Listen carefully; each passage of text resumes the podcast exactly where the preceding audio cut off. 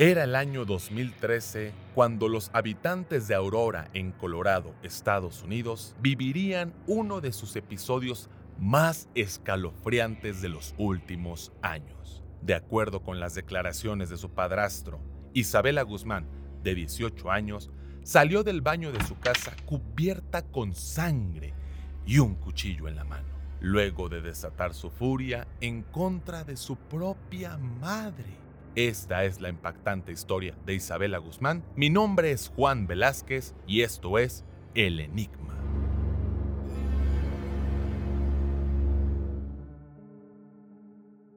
De origen estadounidense, Isabela Guzmán nació en junio de 1995, producto del matrimonio entre John Mi Hoy y Robert Guzmán. Esta unión entre sus padres tendría poca duración, ya que se divorciaron cuando Isabela tenía apenas unos años de edad. Hasta ese momento todo parecía ser normal en la vida de Isabela, pero nadie imaginó lo que vendría después. Cuando mostró su verdadera cara a través de conductas agresivas en contra de su propia madre.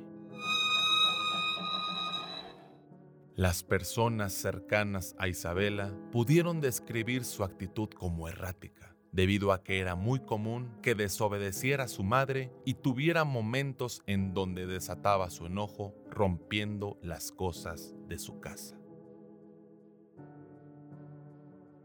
Pasaron los años y Jun Mi encontró una nueva pareja en Ryan Hoy, con quien contrajo matrimonio tras unos meses de relación. Con la llegada de un padrastro en la vida de Isabela, las cosas seguían yendo de mal en peor entre ella y su madre. Las discusiones se volvían cada vez más recurrentes e intensas, por lo que Junmi decidió mandar a su hija a vivir con su padre sanguíneo, Robert. Sin embargo, esto solamente duraría unos cuantos meses, debido a que Robert señaló que lo mejor era que arreglaran su relación ella y su madre, por lo que Isabela regresó a la casa de Jung Mi y su padrastro Ryan. Uno de los puntos clave en los conflictos que se gestaron entre Isabela y su madre fue que Jun Mi pasaba demasiado tiempo trabajando. Tenía su propio negocio de fotografías, por lo que el éxito que tenían hicieron que estuviera un gran tiempo fuera de casa, al igual que su esposo Ryan.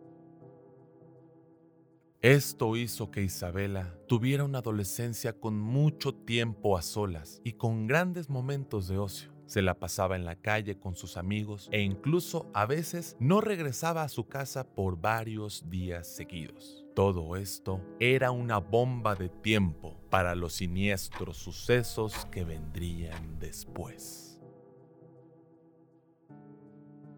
Se sabe que la vida académica de Isabela no fue muy destacada, ya que sus actitudes hicieron que dejara la preparatoria y no tuviera interés por buscar trabajo. Pero a pesar de esto, siempre obtuvo el apoyo de su madre, quien le ofreció apoyarla económicamente para terminar su bachillerato e incluso iniciar una carrera universitaria.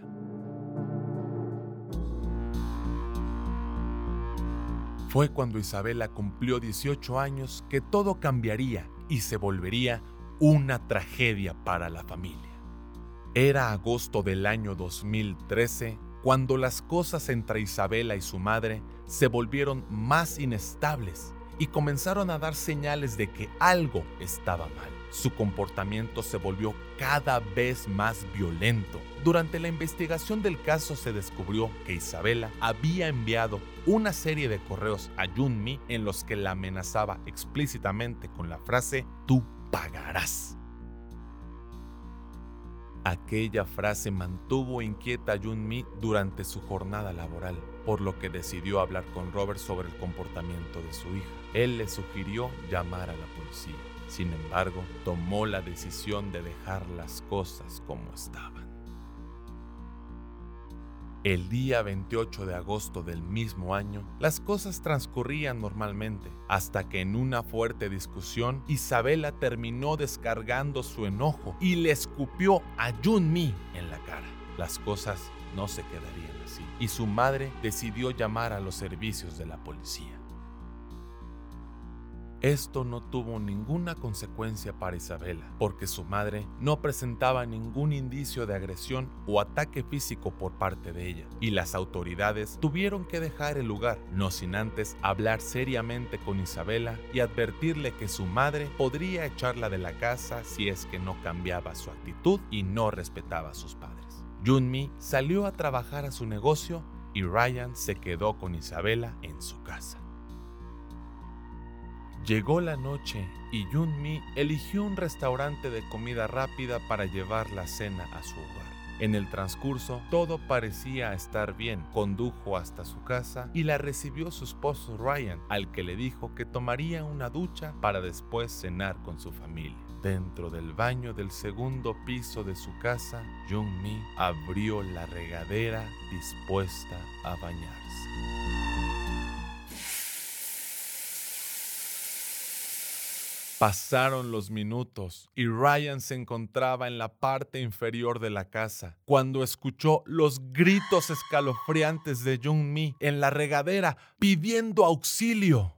Ryan subió con gran velocidad las escaleras hasta el baño del segundo piso. Ahí notó que la puerta estaba entreabierta y pudo ver en el piso cómo la sangre corría en un gran charco se acercó a la puerta e Isabela no permitió su paso porque se sentó para que no pudiera abrir. La respuesta de Ryan fue llamar a los servicios de emergencia, quienes inmediatamente emprendieron el camino a la casa. Fue entonces cuando Ryan volvió a la puerta del baño para ver si podría abrirla. Giró la perilla e Isabela salió del cuarto toda ensangrentada y con un cuchillo en la mano.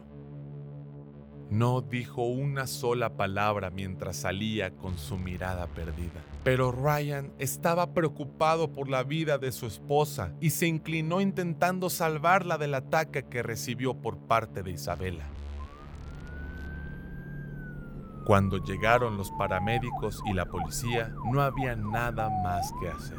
Jun-mi, de 47 años de edad, había fallecido en el piso de su baño. Por su parte, Isabela había desaparecido del lugar y no se encontraban indicios de su paradero. De acuerdo con los reportes de la policía, Jun-mi recibió 31 puñaladas en la cara, 48 en el cuello y muchas más a lo largo de su cuerpo, lo que sumaron 150 puñaladas en total.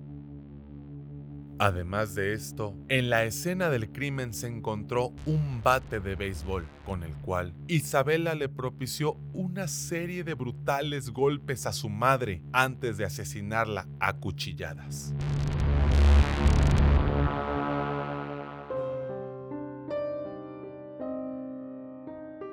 La historia de Isabela se quedaría marcada en los habitantes de Aurora, un siniestro relato que no encontraría su fin ahí. De acuerdo con diversas declaraciones después del homicidio, Isabela fue a su cuarto, recogió una muda de ropa y salió del lugar. Caminó por un tiempo hasta llegar a un centro comercial donde esperaba encontrar refugio para lavarse la sangre y cambiarse de ropa en el baño.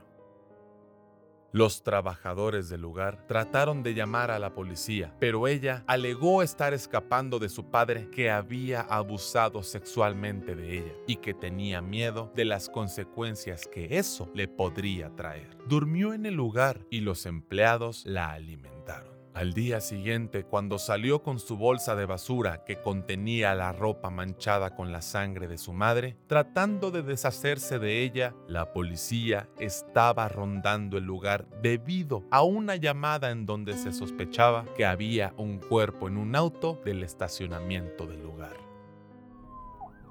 Cuando los policías interrogaron a Isabela, ella dijo no ser la persona que buscaban. Incluso dio otro nombre y dijo que solo se parecía mucho a la persona que estaban buscando. Mientras revisaban sus pertenencias, encontraron su identificación y fue ahí donde Isabela no pudo escapar. Así que terminó admitiendo su identidad y fue llevada ante las autoridades. Mientras estaba en custodia fue acusada de asesinato en primer grado. Lo que le esperaba era la pena de muerte debido a su mayoría de edad. Pero durante el proceso judicial sucedió algo que dio un pequeño giro a la historia. Las grabaciones de las audiencias de Isabela se tornaron un poco macabras. Cuando las cámaras captaron la inusual actitud de Isabela, en donde se muestra sumamente calmada, sin importarle lo que había cometido, a veces volteaba a la cámara y mostraba sonrisas y segundo después grandes gestos de odio. Estas grabaciones fueron las que la llevarían a volverse viral en TikTok en donde un challenge hacía que diversos usuarios imitaran sus gestos de burla e incluso su vestimenta de custodia, en los cuales también se presumía su dulzura y carisma en los videos. Su inquietante actitud en la corte dio señales de que su mente no estaba sana. Tras una petición de un informe psiquiátrico, se le diagnosticó esquizofrenia paranoide. De acuerdo con los médicos, Isabela estaba fuera de esta realidad y estaba consciente de haber matado a una mujer, pero no sabía que era su propia madre. Incluso diversos rumores señalan que ella decía haber matado a un ser maligno que estaba poniendo en peligro a toda la humanidad, así que decidió acabarlo. Así fue como Isabela fue absuelta de la pena de muerte, declarada no culpable por problemas psicológicos e internada en un hospital psiquiátrico, donde hasta ahora se encuentra recluida.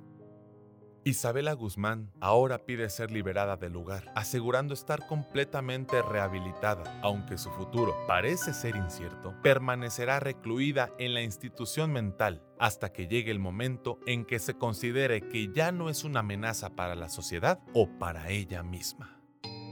Si quieres conocer más historias intrigantes, síguenos en nuestras redes sociales en Facebook y YouTube como El Enigma. Hasta la próxima.